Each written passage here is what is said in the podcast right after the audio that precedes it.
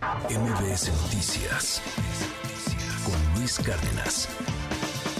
También hemos dado seguimiento a lo que ocurre con los cinco jóvenes que desaparecieron en Lagos de Moreno. Y bueno, pues los hallazgos que se han dado en torno a estas investigaciones, a las diligencias judiciales que han estado realizando en distintos predios, en casas, donde han encontrado restos de por lo menos, eh, identifican, son siete personas las que pudieran estar entre estos restos calcinados que encontraron en un vehículo, en otro, en otro predio, etcétera, pues eh, están en las investigaciones y justamente el colectivo Luz de Esperanza, por ejemplo, tiene registro de que en la región Altos de Jalisco, la delincuencia organizada ha usado, imagínense ustedes, ladrilleras, ladrilleras para incinerar cuerpos y que así sus familiares no los encuentren. Es escalofriante, pero es la realidad y, precisamente de esto queremos platicar con Héctor Flores, cofundador del colectivo Luz de Esperanza Desaparecidos Jalisco. Héctor, muchas gracias por tomarnos la llamada. Muy buen día. Muy buen día, gracias a ustedes y saludos. Pues eh, cuéntenos, por favor, ustedes han detectado eh, estas ladrilleras eh, donde pues nos decían y hemos visto pues lamentablemente se han incinerado, cuerpos y, además pues lo que lo que hace el crimen organizado es justamente desaparecerlos para evitar que sus familias los puedan encontrar en, en algún momento. Sí, pues en efecto tenemos conocimiento, incluso la autoridad tiene conocimiento desde hace aproximadamente dos años estas prácticas eh, están utilizando eh, el crimen organizado para que no encontremos los restos de nuestros familiares, sobre todo en Teocaltiche, incluso es una región, es un municipio donde eh, pues no podemos ni siquiera hacer búsquedas porque no nos pueden garantizar la seguridad, ya que está completamente secuestrado por el crimen organizado ese municipio al igual que otros tantos en todo Jalisco, ¿no? Y pues también ya en Lagos, que también se está dando ese fenómeno, no sabemos eh, a ciencia cierta en cuántos municipios más eh, están utilizando eh, estos hornos para desaparecer eh, los cuerpos y los indicios, y pues desgraciadamente es lo que estamos viendo, ¿no? no vamos a poder encontrar los restos de, no sabemos, sabrá Dios cuántas personas, ¿no? Terrible, sí, y, justo lo que decíamos que con estas investigaciones que se empezaron a, llevar a cabo por la desaparición de estos cinco jóvenes, pues en el camino, literal, fueron encontrando eh, restos y restos eh, calcinados y, nos preguntábamos qué, qué hubiera ocurrido si nunca hubieran hecho esas diligencias porque pues estarían ahí y, nadie los estaría encontrando, viendo que pues finalmente tienen ese final y, mientras eh, sus familias seguramente los, los están buscando. Y, también, Héctor, me gustaría preguntarle que eh, pues también han señalado que hay al menos dos campamentos.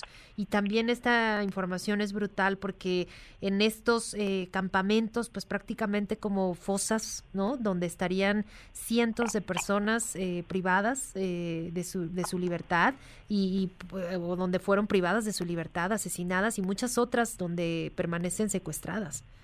Sí, así es. Eh, fue información que se fue filtrando, hay una otra información que se generó a partir de análisis de contexto de diferentes zonas. Sí. Eh, y por ahí, pues, eh, ah, reafirmamos ¿no? la existencia de, de al menos estos campamentos en zona valles y en la zona de los altos, donde efectivamente eh, están utilizando a las personas sustraídas, ¿no? privadas de su libertad, eh, para trabajos forzados, incluso mandan a otros estados como Tamaulipas, eh, incluso Michoacán, Zacatecas, pues, según lo que les convenga necesite el crimen organizado en ese momento, y pues eso complica aún más las tareas de, investigación, que por cierto son casi nulas en el estado de Jalisco, para, para la presentación con vida de los desaparecidos, ¿no?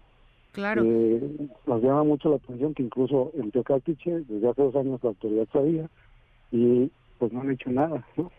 Ese, eso es justo lo que quería preguntarle. Eh, ustedes investigan y, tienen acceso a, mucha información porque pues la buscan, porque están al pie del cañón todos los días buscando y buscando con, con, la, con el deseo de encontrar a sus seres queridos y obviamente los lleva y los mueve a, a buscar donde sea, como sea y bajo los riesgos que sea. Pero ¿qué pasa con las autoridades? Porque vemos en muchas ocasiones que ustedes a veces saben más y a veces tienen mejor identificadas las zonas, los los eh, lugares donde pueden llegar a estar eh, sus familiares y qué pasa con, con las, autoridades. Nos decía, por ejemplo, justamente en Teocatiche, donde a veces ni siquiera la autoridad ingresa pues por el temor de, de, enfrentarse al crimen organizado.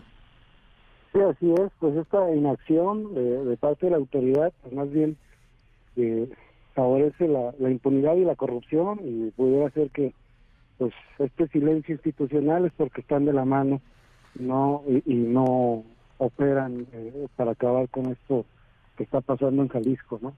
No tenemos otra, no se nos ocurre otra explicación que no sea eh, se van de la mano esta colusión entre la autoridad y el crimen eh, que operan juntos y por lo tanto pues los dos se protegen en estas zonas donde pues al hacer alguna intervención se podría destapar aún más la cloaca ¿no? que, que estamos viviendo en temas de inseguridad aquí en Jalisco.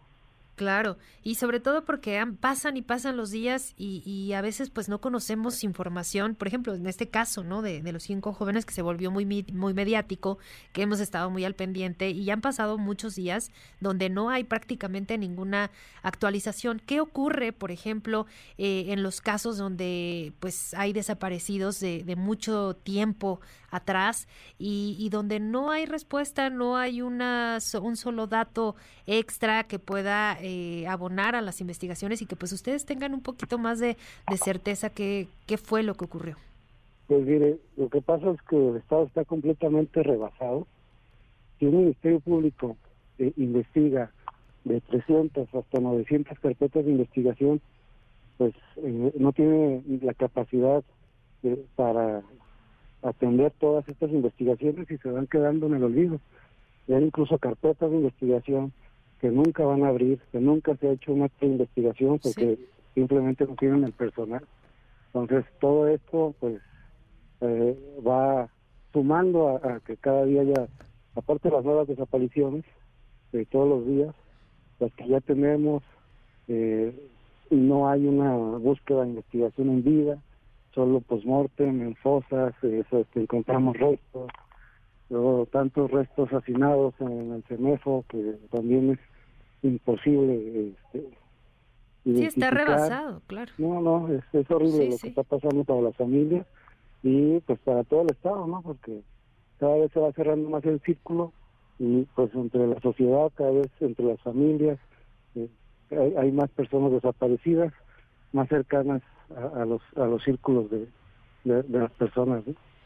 Pues terrible, terrible esto que, que, nos narra Héctor Flores, cofundador del colectivo Luz de Esperanza Desaparecidos Jalisco. Eh, por supuesto, seguimos pendientes de, de, los casos, de lo que nos quieran compartir y por supuesto que siempre el micrófono abierto porque, pues sí, a veces no nos gusta compartir esta, estas noticias tan tristes, tan trágicas, pero es nuestra realidad y, y pues también hay que voltear a verla. Le agradezco enormemente estos minutos para MBS Noticias. No, muchísimas gracias y Dios los bendiga. Gracias.